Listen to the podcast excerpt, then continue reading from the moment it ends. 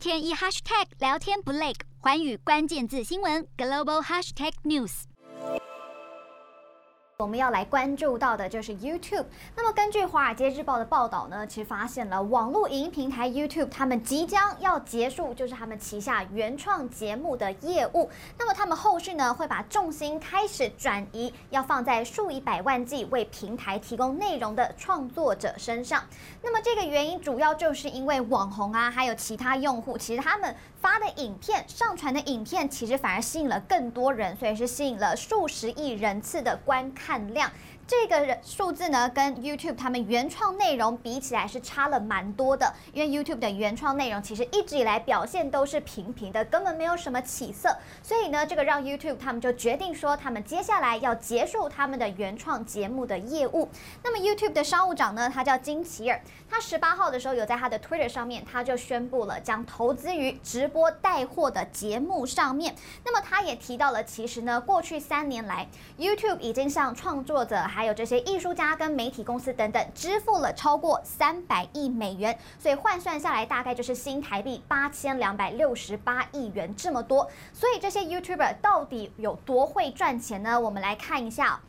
这个呢是根据富比士他们公布的二零二一年，也就是去年全世界最会赚钱的十大 YouTuber 的名单，所以呢可以看到，其实呢从第一名到第十名，他们的收入哦，从第十名的一千六百万一路到第一名的五千四百万美金都是非常的多。而且呢，有趣的是哦，如果仔细去看他们的分类的话，会发现他们的频道的类别其实只有三种，分别呢就是搞笑。游戏以及儿童搞笑呢，就占了五名；游戏占了三名，儿童占了两名。那么最年轻的其实就是第六名的这一位哦，她是一个年仅八岁的女孩。而且呢，另外一位上榜的就是排在第七名的，她今年也只有十岁而已。另外有趣的是，还有两个人，他们刚好就是一对兄弟档哦，分别就是第二名的 Jake Paul 以及呢第九名的 Logan Paul，两个人其实就是兄弟。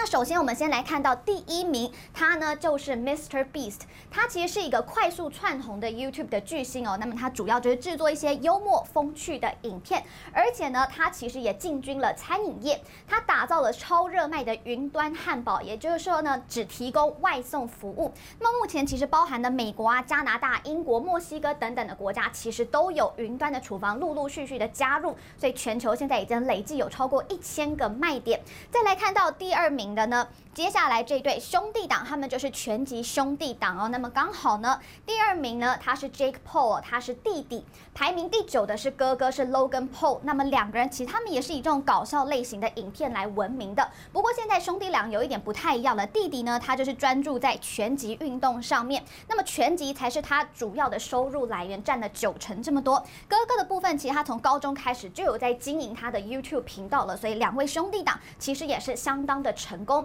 最后我们要看到是排名第七名的，他叫做 Ryan，他是一名日裔美籍的男孩哦，他其实才十岁而已。不过呢，他很厉害，他从二零一八年到二零二零年，他是曾经连续三年蝉联的是全球全世界最会赚钱的 YouTuber。那么他的 YouTube 频道主要就是以玩具开箱的影片为主，所以可以吸引大量的孩童一起来看。那么这个频道从二零一五年的时候就已经开始经营了，所以短短几年下来，其实能能够有如此庞大的收入，也真的是令人刮目相看。Hello，大家好，我是华远新闻记者孙艺林。国际上多的是你我不知道的事，轻松利用碎片化时间吸收最新国际动态，立刻点选你关注的新闻议题关键字，只要一百八十秒，带你关注亚洲，放眼全球。